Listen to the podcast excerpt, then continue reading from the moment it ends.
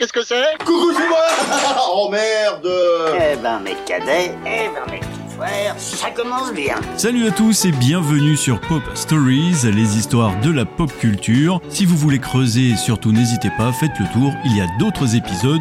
Bienvenue à tous. Et le spectacle continue Cette année, il revient au cinéma en version animation. Spider-Man Across the Spider-Verse ou Spider-Man Seul contre tous Vive la traduction française des titres en français. va nous proposer une trentaine de versions avec leur propre graphisme. Si une envie pressante de tisser partout vous prend, c'est le moment. Penchons-nous sur l'histoire de l'araignée sympa du quartier. Attendez, mais qui êtes-vous? C'est Jean-Marie Bigard, ma couillasse.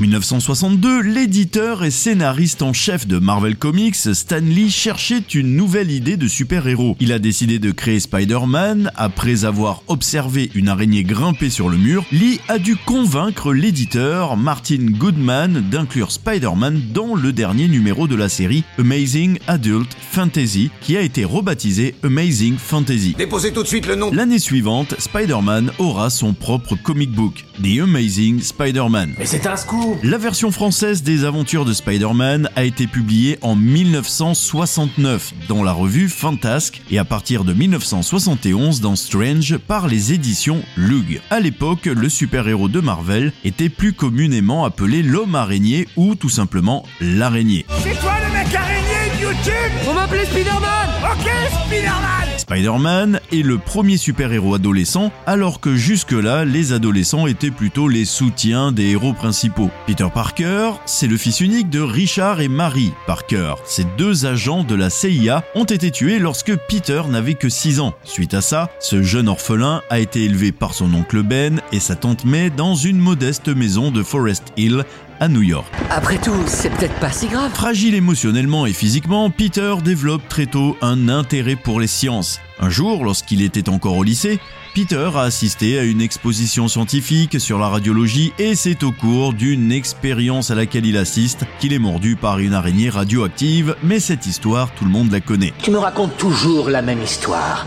Qu'est-ce qu'il y a de différent cette fois? Cette morsure lui octroie des super pouvoirs, il peut s'accrocher à n'importe quelle surface et escalader un bâtiment ou toute autre construction, son agilité et ses réflexes étant exacerbés. Ça va L'ensemble de ses capacités, force, endurance, résistance, sens et capacité de régénération, sont de loin supérieures à celles d'un être humain ordinaire et il possède un sixième sens, le fameux sens de l'araignée, qui l'avertit de tout danger imminent. Minable, minable, minable, méga minable. Il peut également projeter de ses mains une toile extrêmement solide et collante qui lui permet d'immobiliser ses ennemis ou de se déplacer plus rapidement. Mais concernant la provenance de sa toile, il y a eu diverses versions, explications, aussi bien dans les comics que dans les films. Afin de tester ses nouvelles capacités et aussi pour gagner un petit peu d'argent, Peter participe à un défi de lutte contre Briar Hogan. Il a facilement remporté le défi et a également attiré l'attention des médias. Dans les coulisses, Peter a vu un cambrioleur passer devant lui mais n'a rien fait pour l'arrêter, disant que ce n'était pas son problème. Hé, mais qu'est-ce que tu fous? Qu'est-ce que c'est que ce banc? Remplis-le de billets de banque. Ah Hé Il a volé la recette Arrêtez-le Arrêtez-le, il parle avec la caisse! Merci. Mais qu'est-ce qui t'a pris de laisser partir ce voleur? Coupez-lui la route, on va être chaussé appeler les flics! Je comprends pas, t'aurais pu l'écraser, ce mec. Maintenant, il va se casser avec mon fric.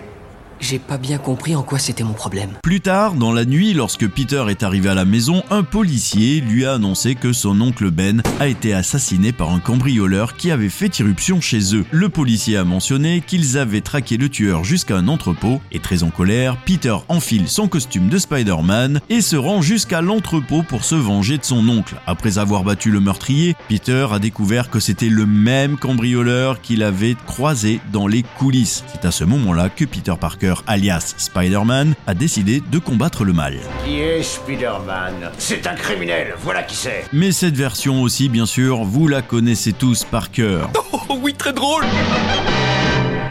Stanley a demandé l'aide de l'artiste légendaire Jack Kirby pour une conception initiale du personnage. Mais il n'était pas satisfait du résultat. Le personnage s'est avéré trop héroïque alors que Spider-Man est censé être un adolescent. Donc il s'est tourné vers Steve Ditko. C'est ce dernier qui a développé le look emblématique de Spider-Man. Un machin déraille et ce nuisible apparaît, regardez ça. Il fuit les lieux du crime, que dites-vous de ça? Mais non, il ne fuyait pas, il allait probablement sauver quelqu'un d'autre. Ce type est un héros. Alors pourquoi il porte un masque? Hmm? Depuis la création du personnage, les auteurs de comics se sont amusés à en penser des variations. Ils ont parfois modifié le genre ou encore la couleur de peau du super-héros pour créer de nouveaux héros devant faire face à des épreuves qui leur sont propres. Un mercenaire, un ennemi public. Qu'est-ce que cette fricouille fait sur ma une Le Spider-Man original, Peter Parker, est le personnage le plus populaire de Marvel. Non seulement il a lancé l'âge de la bande dessinée Marvel, mais sa popularité a également permis à la production de créer certains des super-vilains les plus importants de l'histoire de la bande dessinée.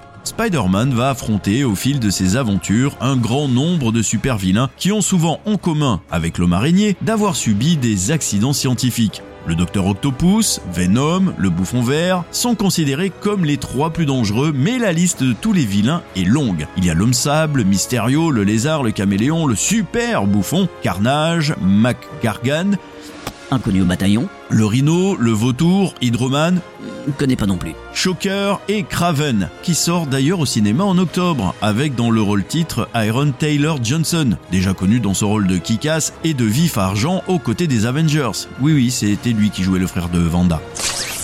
En fait, Spider-Man est le prototype sur lequel tous les autres super-héros sont modelés. L'histoire de Peter Parker se différencie par ses problèmes quotidiens. En fait, alors que les autres super-héros menaient une vie de luxe insouciante, Peter était un adolescent qui luttait pour aider sa tante May à payer les factures. S'il ne veut pas être populaire, je me charge de le rendre impopulaire. Mais un jour, une entité extraterrestre est venue sur Terre pour rechercher un hôte. Et ça tombe sur qui? Sur Peter Parker. Et c'est à ce moment-là qu'il a accepté le symbiote. De ce fait, il est devenu symbiote Spider-Man. En conséquence, ses capacités déjà impressionnantes ont été renforcées. Mais en contrepartie, Peter est devenu plus agressif envers ses amis et ses ennemis. Suite à ça, Peter a fait des recherches et a découvert que le symbiote ne supporte pas les bruits extrêmes. Spider-Man se rend donc dans une église et au son de la cloche, le symbiote s'éloigne de Peter et cherche un nouvel hôte. Ce nouvel hôte s'est avéré être Eddie Brock. Toujours la même histoire.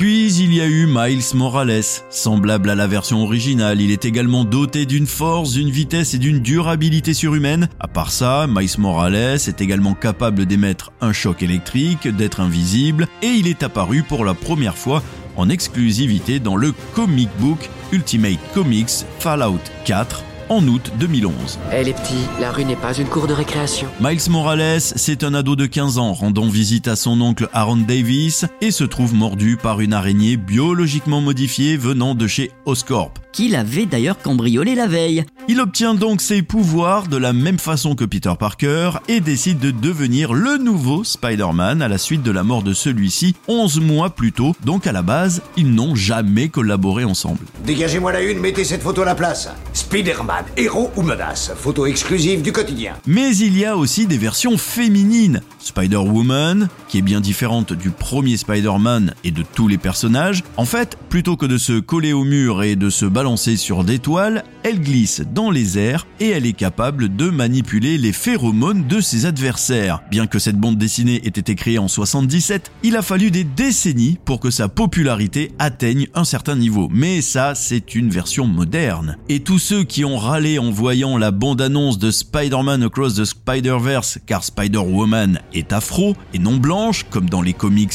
actuels, eh bien sachez qu'à la base, c'est la toute première super-héroïne afro chez Marvel. C'était une bibliothécaire d'origine afro qui s'appelait Valérie. La première apparition de Valérie remonte à 74 dans le numéro 6 de Spidey Super Stories, une bande dessinée promotionnelle produite par Marvel et la série télé de PBS, de Electric Company, où elle a aidé Spider-Man à vaincre un rat de bibliothèque qui détruisait des livres. Mm, ok. Suite à cette expérience et en voyant Spider-Man affronter des méchants de plus haut calibre, Valérie a voulu devenir elle-même une héroïne. L'opportunité s'est littéralement présentée à elle dans le numéro 11 sous la forme d'un costume qui était suspendu à une toile au-dessus de laquelle elle réfléchissait. Sachant qu'elle ne possédait pas de super pouvoir, Valérie a attaché des ventouses aux mains et aux pieds de la combinaison pour lui permettre d'escalader les murs. Spider-Man est tombé sur la nouvelle autoproclamée Spider-Woman qui s'entraînait à ramper sur les murs alors qu'il cherchait son costume manquant. Bah oui, c'est elle qui le portait finalement. C'est bien celui qu'elle avait trouvé.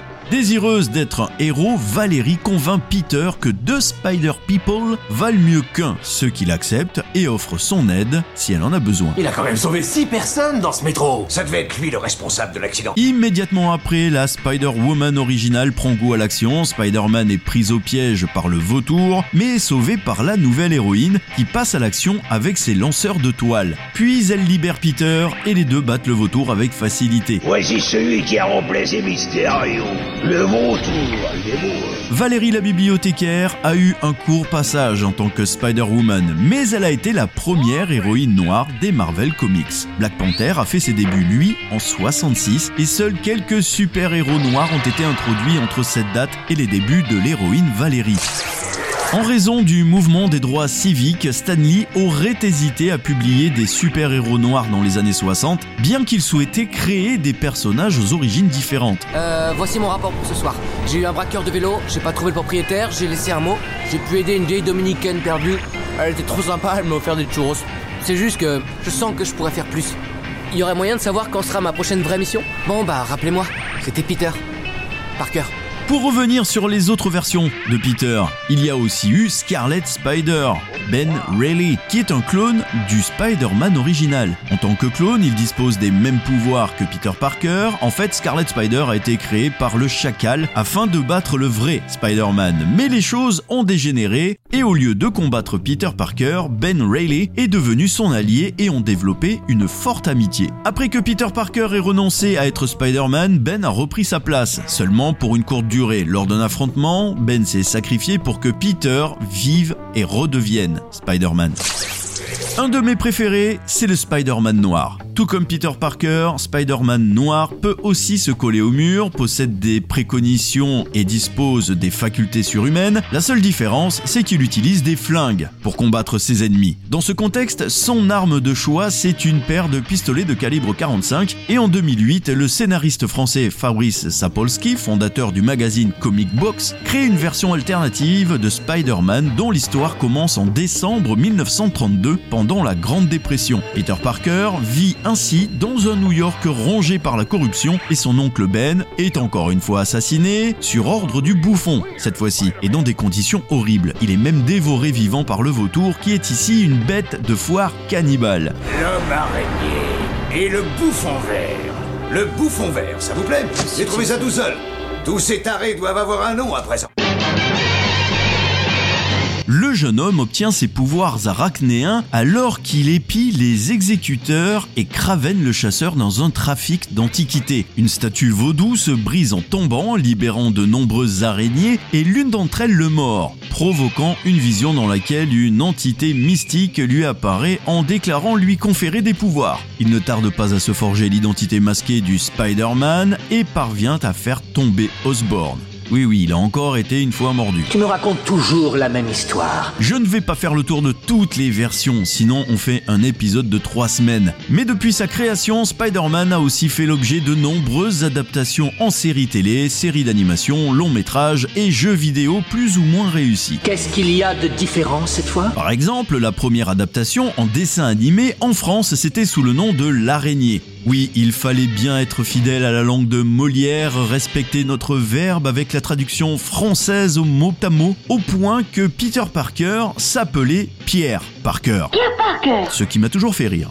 Oh oui, très drôle Lors de la première saison du dessin animé, ça reprend les méchants présents dans la BD, le Docteur Octopus, le Bouffon Vert, mais des nouveaux ennemis de l'araignée sont inventés pour la série, tels que Parafino, Mm, ouais, mais il y a aussi le Docteur Magneto, mais ça me dit quelque chose. ou le Docteur Pétrolum. Mm, Limite, c'est du Harry Potter le nom. Peut-être qu'au lieu de renifler des truffes, il renifle renifle du pétrole Je ne sais pas. Les saisons suivantes comporteront uniquement des méchants inédits dans la bande dessinée, la plupart du temps, à de très rares exceptions près. Lorsque ce n'est pas le cas, les méchants, quand ils reviennent dans la saison 3, n'apparaîtront que dans des épisodes de montage. Par exemple, l'épisode Les reptiles de Connors est en fait un remontage de l'épisode 2 de la saison 1 dans le domaine des caïmans, avec quelques coupures et des nouveaux dialogues pour faire croire à un nouvel épisode inédit. Ah bah bravo Mais même si vous n'avez jamais vu cette série animée, L'air du générique, vous le connaissez, car il est encore utilisé aujourd'hui. Il est adapté, il est remodelé, bref, il est indissociable de Spidey. L'araignée, l'araignée, elle peut être bien singulier. Dans sa toile, il attend d'attraper les brigands en garde, car l'araignée est là. Et c'est de ce dessin animé que vient le célèbre mème des deux Spider-Man qui se pointent du doigt et à qui on rend hommage dans le dernier No Way Home. C'est tiré de l'épisode 19 de la série Spider-Man de 67 sorti le 18 janvier 68. Double Identity, ça s'appelle. Dans cet épisode, Charles Cameo, voleur d'objets d'art, commet des vols déguisés en Spider-Man. Les deux se rencontrent et se pointent du doigt en s'accusant respectivement d'être un imposteur. Une autre adaptation télé est légendaire, même si en France, nous n'avons pas eu droit à la diffusion. C'est le fameux Tokusatsu. Une série télévisée japonaise en 41 épisodes de 25 minutes, diffusée entre le 17 mai 78 et le 14 mars 79 sur TV Tokyo. 200 dollars pour l'ensemble. Ça me paraît un peu faible. L'histoire, les origines changent. Ah bah c'est pas trop tôt Un jeune motard nommé Takuya Yamashiro reçoit un jour un bracelet contenant de l'ADN d'araignée. Ce même bracelet lui permet de revêtir le costume de Spider-Man et d'acquérir les pouvoirs d'une araignée. L'homme qui lui a donné le bracelet lui révèle également que sa mission est de protéger la Terre du groupe de la Croix d'Acier dirigé par le professeur Monster. oui, je sais. C'est kitsch à et si vous voulez voir des extraits, il y en a sur la toile. Mais pourquoi c'est drôle l'humour Mais saviez-vous que James Cameron a failli faire un film Spider-Man dans les années 90 C'était même tellement excitant que son projet a inspiré la trilogie de Sam Raimi. En 93, le film Spider-Man est en très bonne voie. Le réalisateur James Cameron a terminé le scénar pour le studio Carolco. Il n'y a pas encore de budget ni d'acteurs, mais l'industrie s'excite. Le projet est comparé à Batman de Tim Burton en termes d'envergure et de potentiel commercial. C'est d'abord une très longue histoire que celle du Spider-Man au cinéma et d'abord une histoire de droit d'auteur remontant au début des années 80. Quand le studio Carolco a mis la main dessus au début des années 90, c'était dans le cadre d'un accord avec le producteur Menahem Golam, ex des studios Canon, sur la promesse d'un film à 50 millions de dollars, dont un bon million pour lui à la clé. Golan exigeait aussi un crédit de producteur. Et c'est ce détail qui sera une bombe à retardement. Mais James Cameron avait aussi ses exigences. Parmi elles, un salaire de 3 millions et un droit de regard sur tous les gens impliqués. Pour une raison ou une autre, le réalisateur ne voulait pas que le nom de Menahem Golan apparaisse au générique. Résultat, le producteur vexé a attaqué Carolco en justice en 93 alors que le projet décollait pour de bon. C'était le dernier clou dans le cercueil. Le deuxième, c'est la santé financière de Carolco au bord de la faillite. Le studio a tenté d'éviter la noyade en revendant les droits de Spider-Man à la MGM. Une situation qui a ouvert les portes de l'enfer puisque toutes les personnes liées aux droits du héros depuis des années sont sorties du bois avec leurs avocats. Carolco a attaqué Viacom et Tristar pour les droits de télé et vidéo de Spider-Man, qui à leur tour sont tombés sur Carolco, mais également Marvel et la 21 Century Film, où officiait alors Menahem Golam. Mais Pathé, qui détenait alors la MGM, a sorti la mitraillette pour attaquer à peu près tout le monde. Un an après, c'était un champ de ruines. La moitié des boîtes avaient déposé le bilan. Oh non, c'est dommage. James Cameron a tenté de sauver l'affaire en allant voir la Fox pour les convaincre de racheter les droits, mais le cas Spider-Man était un enfer à démêler, notamment avec Sony qui s'accrochait aux droits et à la Fox qui ne voulait pas se lancer dans une telle bataille. Je te crains pas, Spider-Man. Bientôt, je serai beaucoup plus puissant qu'aucun homme sur Terre. C'est comme ça, c'est la vie. En parallèle de cette tempête qui devait faire frétiller la moitié des cabinets d'avocats de Los Angeles, James Cameron rêvait très fort de son film. En une cinquantaine de pages, il avait établi les grandes lignes de son Spider-Man légèrement différent de celui des comics. Peter Parker gagnait ainsi ses pouvoirs suite à une sortie scolaire pour étudier des mouches génétiquement modifiées. L'une d'entre elles se retrouvait dans la toile d'une araignée qui finissait par la manger puis mordre l'adolescent. C'est un bordel Oui, cette fois-ci on contourne un petit peu. Mais le détail de taille qui a marqué les esprits et la nature des toiles tissées par Peter dans les comics, le héros utilise des lance-toiles. James Cameron, lui, décide qu'il les lancerait de ses poignets. En réalité, l'idée venait du scénario de Leslie Steven pour une version horrifique complètement barrée. Et le fait qu'il les lance directement des poignets, ça ne vous dit rien? Ah Le héros décidait toutefois de camoufler sa nature avec de faux lance-toiles pour ne pas être vu comme un monstre. Une idée lourde de sens pour un film sur l'adolescence et qui sera plus tard réutilisée par Sam Raimi. Ouais, comme par hasard Peter vivait une transformation plus lente et étrange, hanté par des rêves fiévreux, témoin des métamorphoses progressives de son corps. Il se réveillait dans des endroits absurdes, notamment accroché la tête à l'envers à un poteau et au sommet d'un pont en caleçon. Conscient de sa nature mi-fantastique, mi-monstrueuse, il décidait de se transformer en attraction sous l'identité de Spider-Man pour gagner de l'argent dans les rues et à la télévision. Mais il décide également de mentir sur ses toiles organiques en faisant croire qu'elles étaient créées par des lance-toiles. D'un côté, l'adolescent parvenait à créer un alter ego populaire fort admiré, de l'autre, il avait peur d'être perçu comme une créature de fête foraine. Parlons de sa romance avec Mary Jane. Créée grâce à un travail à l'école sur les araignées, elle était bien évidemment centrale, avec quelques petites touches plus matures. Peter essayait d'utiliser ses pouvoirs pour l'espionner, Comme tout bon ado libidineux, et finissait par coucher avec elle au sommet du pont de Brooklyn, où il l'attachait avec ses toiles, presque comme tout bon ado qui se respecte. Ce n'était pas loin de terminer en 50 nuances de toile cette histoire.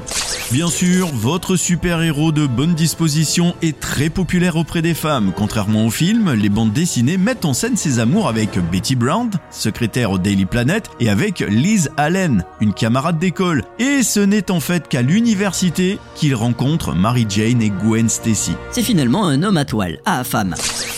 Découvrant peu à peu l'étendue de ses pouvoirs, Peter vivait le même trauma avec la mort de son oncle tué par un voleur qu'il n'avait pas arrêté, amené par la police après avoir retrouvé le meurtrier. Il décidait de s'échapper, devenant ainsi un fugitif pour le plus grand bonheur d'un certain J. Jonah Jameson, présentateur télé convaincu que ce Spider-Man ne pouvait être qu'une menace pour la société. Comptez sur nous, monsieur Jameson. Nous ferons l'impossible afin de retrouver votre monde. Dégagez-moi la une, mettez cette photo à la place. Spider-Man, héros ou menace Photo exclusive du quotidien. Côté méchant, rien de bien étonnant pour quiconque a suivi le héros au cinéma depuis, Spider-Man affrontait Carlton Stand, dit Electro, ainsi que son homme de main, l'homme sable. James Cameron avait choisi de présenter un Electro déjà devenu Electro au début du film. En cours de route, un flashback remontant à 10 ans expliquait comment ce petit escroc était devenu un super vilain en fuyant la police. En fait, Strand s'était retrouvé sur un site scientifique au milieu du désert et il a été électrocuté lors d'un orage au milieu de dizaines de paratonnerres.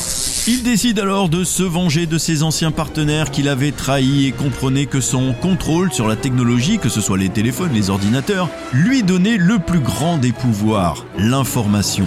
Manipulant les données bancaires et compagnie, il devenait ainsi un puissant homme d'affaires présenté par James Cameron comme étant un mélange entre Donald Trump et Michael Milken, un banquier homme d'affaires américain qui était devenu célèbre.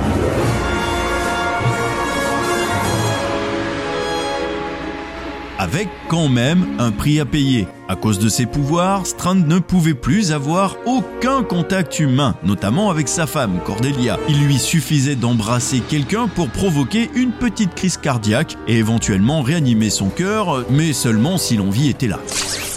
Apprenant l'existence de Spider-Man, Strand essayait d'abord de le recruter pour rejoindre sa bande de super vilains. Et malgré la tentation d'une grosse somme d'argent pouvant aider Tante May, Peter a refusé. Légèrement agacé, Electro décidait de ruiner sa réputation de héros en mettant en scène de faux et méchants Spider-Man dans la ville et en payant grassement Jameson pour inonder les JT avec les images. Au fur et à mesure, Strand perdait les pédales, allant jusqu'à tuer Cordelia pour que Spider-Man soit accusé du meurtre. Il kidnappait évidemment Mary Jane pour piéger Spider-Man et les deux s'affrontaient au sommet du World Trade Center où Peter sauvait in extremis, évidemment, Mary Jane. Comme par hasard Electro était finalement tué dans le combat durant lequel Peter retirait son masque. Coucou, merde À la fin de la bataille, à l'aube, le tisseur décidait de littéralement lâcher dans les airs la fortune de Strand qui tombait dans les rues de New York.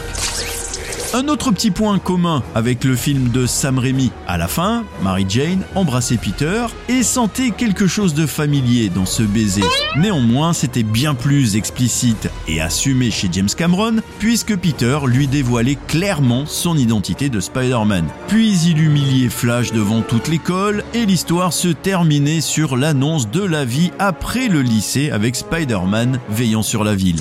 Peter, mordu par l'araignée pendant qu'il photographie Mary Jane, Mary Jane attaquée par des petites frappes dans la rue, Spider-Man qui l'embrasse en relevant seulement le bas de son masque, sans parler des toiles organiques. Et oui, il y a beaucoup, beaucoup de similitudes entre le scénario de James Cameron et le film réalisé par Sam Raimi, ce qui n'a rien d'extraordinaire à ce niveau-là à Hollywood. Sans doute que le scénariste David Cope a été engagé pour prendre le meilleur des précédents essais et pour rester entre les emprunts légalement tolérés et éviter un potentiel procès. Le scénariste Ted Newson, qui avait travaillé sur une des nombreuses versions de Spider-Man avant Cameron, avait d'ailleurs demandé à être crédité sur le blockbuster de 2002, mais sans succès. Ce sont des clients très importants, ils ne peuvent pas attendre. Eh ben, ils vont apprendre. Grosse différence, quand même.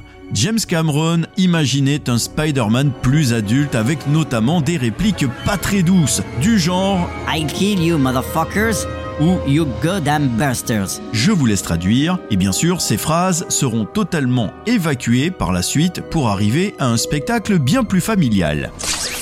Niveau casting, en 97 pendant la promo de Titanic, James Cameron a expliqué qu'il envisageait Léo, oui, DiCaprio pour le rôle de Peter Parker. Je suis le maître du monde Schwarzenegger, lui, a mentionné qu'il devait incarner Octopus. Ça n'est jamais arrivé parce que James Cameron s'est battu avec le studio et ils ont pris une autre direction.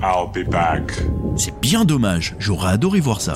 Octopus, c'était juste le temps d'une apparition, afin de préparer la suite, car James Cameron avait toujours eu en tête une saga. En même temps, l'idée semble logique. Malheureusement, au final, le film de Spider-Man n'allait nulle part, ce qui est bien dommage. J'aurais adoré voir la version de Cameron. Oh non, c'est dommage. Même le grand maître, Stan Lee, avait validé le projet de A à Z. Oh merde Oh, c'est con ça Puis le 3 mai 2002, un tisseur vadrouillant dans les rues de New York débarquait dans les salles américaines. Spider-Man ne savait pas encore qu'il allait révolutionner l'industrie du cinéma et le 7 art dans son ensemble. Car sans lui, sans Sam Raimi, sans Sony Pictures, il n'y aurait probablement pas eu de Marvel Universe aujourd'hui. Il n'y aurait pas eu non plus de trilogie Dark Knight ou même de Justice League. Évidemment, Spider-Man n'a pas inventé le genre. Avant lui, les super-héros avaient déjà connu le succès au cinéma, que ce soit avec la franchise Superman des années 70-80 ou celle de Batman des années 90, stoppée net d'ailleurs par le légendaire Batman et Robin en 97, si bien qu'à la fin de la décennie 90, aucun studio majeur ne prenait au sérieux l'idée de refaire des films avec des vengeurs en collant et les problèmes de droit incroyablement compliqués entravaient largement la chose. Mais le genre, de toute façon, n'intéressait plus grand monde. Ceux qui ont contribué au développement du film de Sam Raimi se souviennent de la galère qu'était le projet Spider-Man. David Cobb, scénariste, confirme que les films de super-héros avaient connu des moments vraiment difficiles. Ils n'établissaient aucun lien culturel avec le public et la plupart étaient des films bon marché. Pour ne pas dire considérés comme de la merde. Bande de nazes. Matt Tolmack, ancien boss de Columbia Pictures, confirme avoir dû surmonter cette perception sur les comics pour les décideurs, car pour eux, c'était un truc pour les enfants. Tu la sens, ma grosse intelligence C'était vu comme ça, à l'époque. Et ils savaient que ça allait coûter un bras à produire, et ne savaient pas pour quel public à l'arrivée. Le succès de Blade avec Wesley Snipes en 98 chez New Line Cinema a ouvert une première porte, prouvant qu'une propriété Marvel pouvait marcher, alors que la Fox bossait de son côté très dur sur les X-Men. Sony Pictures a donc décidé de se lancer et d'acheter les droits du film pour seulement 7 millions de dollars, Marvel conservant 5% des bénéfices et 50% du merchandising. David Kopp, qui avait quand même signé les scénarios de Jurassic Park, Mission Impossible, ce n'est pas rien, a été engagé pour écrire le scénario notamment parce qu'il a vu l'histoire comme une grande histoire d'amour entre Peter et Mary Jane. Pour mettre en image les idées de Coop, Sony et Marvel sont donc partis en mission pour trouver le réal parfait. Amy Pascal, la productrice, avait rencontré Tim Burton qui avait répondu qu'il se sentait plus proche des comics d'ici. En même temps, c'est plus sombre. Sam Raimi, quant à lui, n'était même pas dans la shortlist, même pas une éventualité, mais le réalisateur Devil Dead a su défendre sa cause expliquant avoir été depuis l'enfance un fan du tisseur, un gamin à la marge qui s'est toujours identifié à Peter Parker, et comme quoi il ne venait pas pour l'argent, il leur annonce qu'il avait un vrai besoin viscéral de le faire. Et pas n'importe comment, pas question de prendre toute cette histoire de super-héros par-dessus la jambe. Il fallait rester premier degré. Il a tenu à s'assurer qu'il n'allait pas faire un sketch pour le public. Pour lui, pas de blague. Et Sam Raimi insiste bien là-dessus. Il n'a jamais voulu avoir une quelconque distance avec la source d'origine. Il voulait qu'on y croit pleinement et partager un vrai drame avec le public. Une vision de l'adaptation qui rejoignait celle de David Cope, qui n'a jamais voulu écrire quelque chose qui soit un simple clin d'œil aux fans ou qui soit trop conscient de ce qu'il est. C'est un vrai drama de lycée Spider-Man. Ces personnages ont des sentiments vraiment puissants, aussi réalistes que possible. En gardant son héros chevillé au monde réel et en abordant l'histoire sans le moindre cynisme, les producteurs, le scénariste et le réalisateur ont ainsi monté un Spider-Man en connexion avec le public. Si on trouve des photos de Julia Roberts en string, on peut bien trouver les photos de ce rigolo Un vaste public puisque le film a battu des records au box-office, devenant le premier à franchir la barre des 100 millions de dollars lors de son week-end d'ouverture. Il a cumulé en tout 825 millions de dollars à l'arrivée dans le monde et plus de 6,4 millions d'entrées en France. Et ironie du calendrier, alors que le premier film Spider-Man a soufflé ses 20 bougies l'an dernier, Sam Raimi a fait son retour chez Marvel, mais avec Doctor Strange 2. Tu peux parcourir le multivers. Ouais. Prouve-le. Règle numéro 1 des voyages multiversels. Tout est nouveau, on ne sait rien. Puis, comme vous le savez, double reboot derrière Spider-Man, un premier avec les deux Amazing, avec Andrew Garfield qui tisse à son tour partout dans les rues de New York. tu sais, à l'avenir, si t'as l'intention de voler des voitures, te déguise pas en voleur de voitures. Et t'es qui, toi? T'es un flic? T'es sérieux? Tu crois vraiment que tu es un flic Un flic en combi moulante rouge et bleu Non, là, j'avoue, franchement, tu... T'as l'esprit d'analyse d'un type qui a fait de longues études. Je m'attendais plus à être pris pour un pilote de bobsleigh. Ah ouais, j'ai bien vu ça, j'ai bien vu. Utilise la fenêtre, sors par la fenêtre. Et le second reboot avec la version Tom Holland chez Marvel. Rends-moi le cube. Oh punaise, je suis mort Tu n'es pas mort, j'ai simplement séparé ton corps astral de ton corps physique. Mon, mon corps physique Quoi? C'est un truc de malade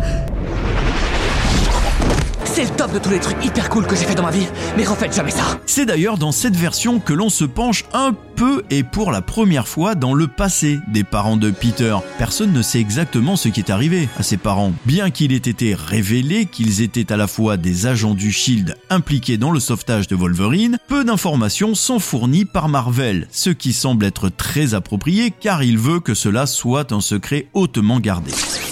Au final, beaucoup, beaucoup d'adaptations existent, plus ou moins réussies, et en tant que grand fan, Michael Jackson désirait lui aussi désespérément le rôle de Spider-Man, mais ça ne lui a jamais été accordé. Lorsque Marvel a eu des problèmes financiers dans les années 90, il a tenté sa chance et a essayé d'acheter la franchise.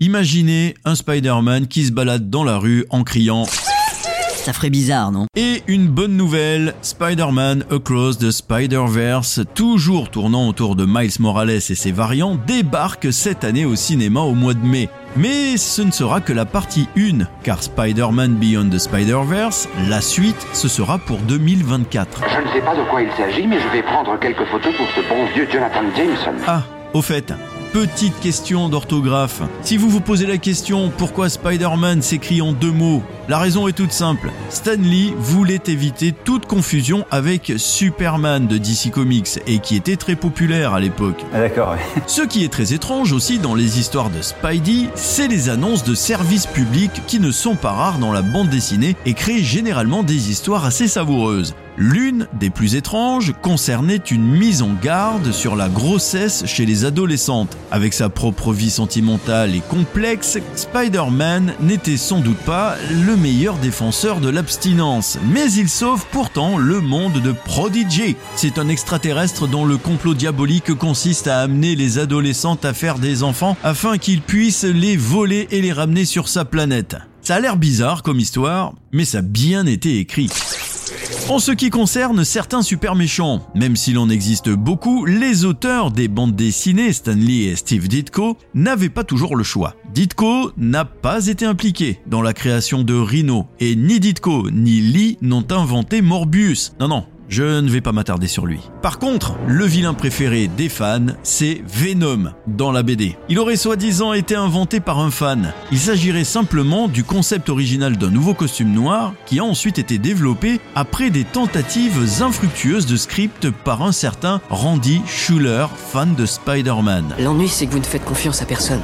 Mais si, à mon barbier. Alors, entre les comics et les adaptations, vous pensez bien que la censure est aussi passée par là. Le pauvre Spider-Man a également été victime d'une censure assez forte. Le Comic Authority Code a commencé à censurer les bandes dessinées au début des années 70, car elle considérait que l'usage de la drogue, de la violence et des thèmes pour adultes n'étaient définitivement pas des sujets destinés aux enfants.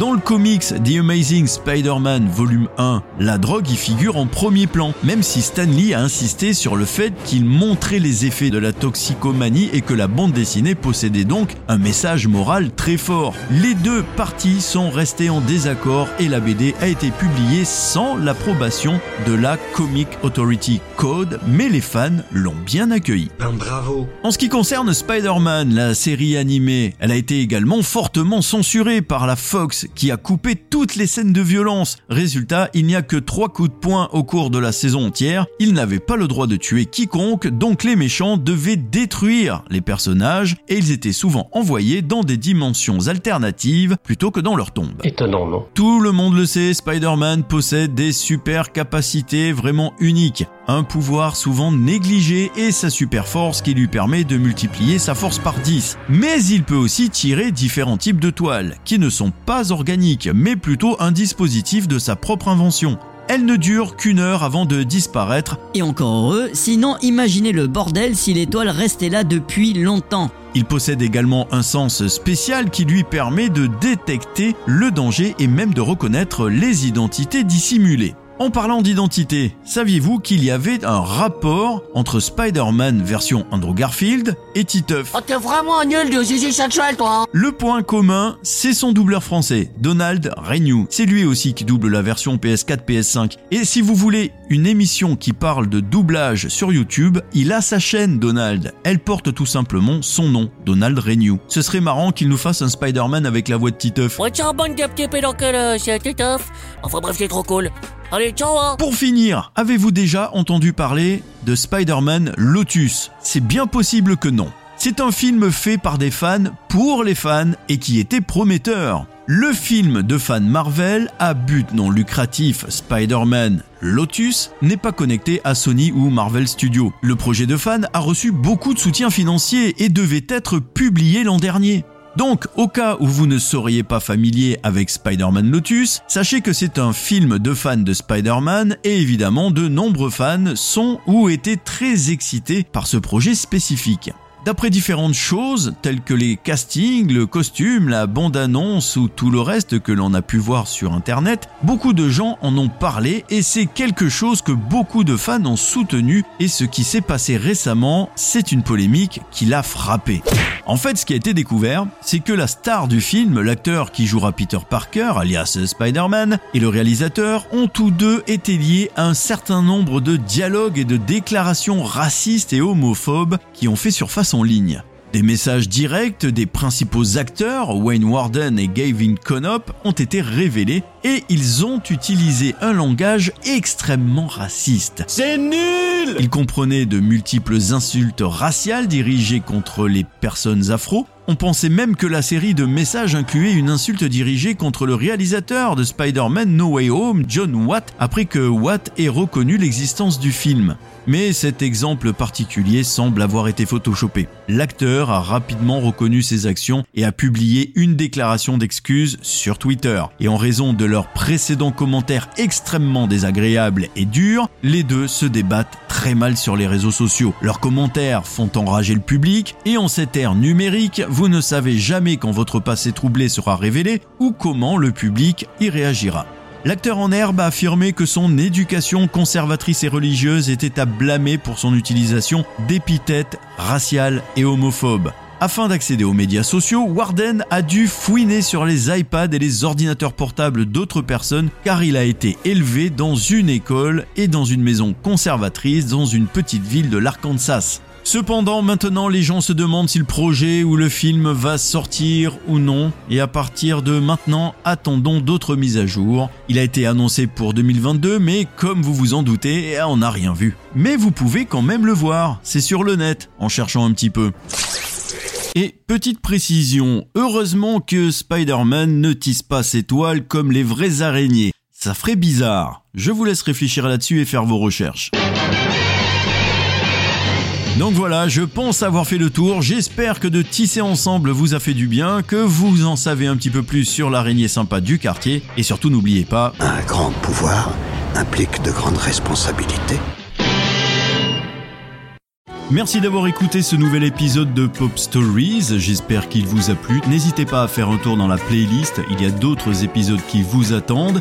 N'hésitez pas non plus à partager, à commenter, à noter, ainsi qu'à vous abonner, vous connaissez la marche à suivre. Et je vous dis à bientôt pour un prochain épisode, d'ici là prenez soin de vous, ciao ciao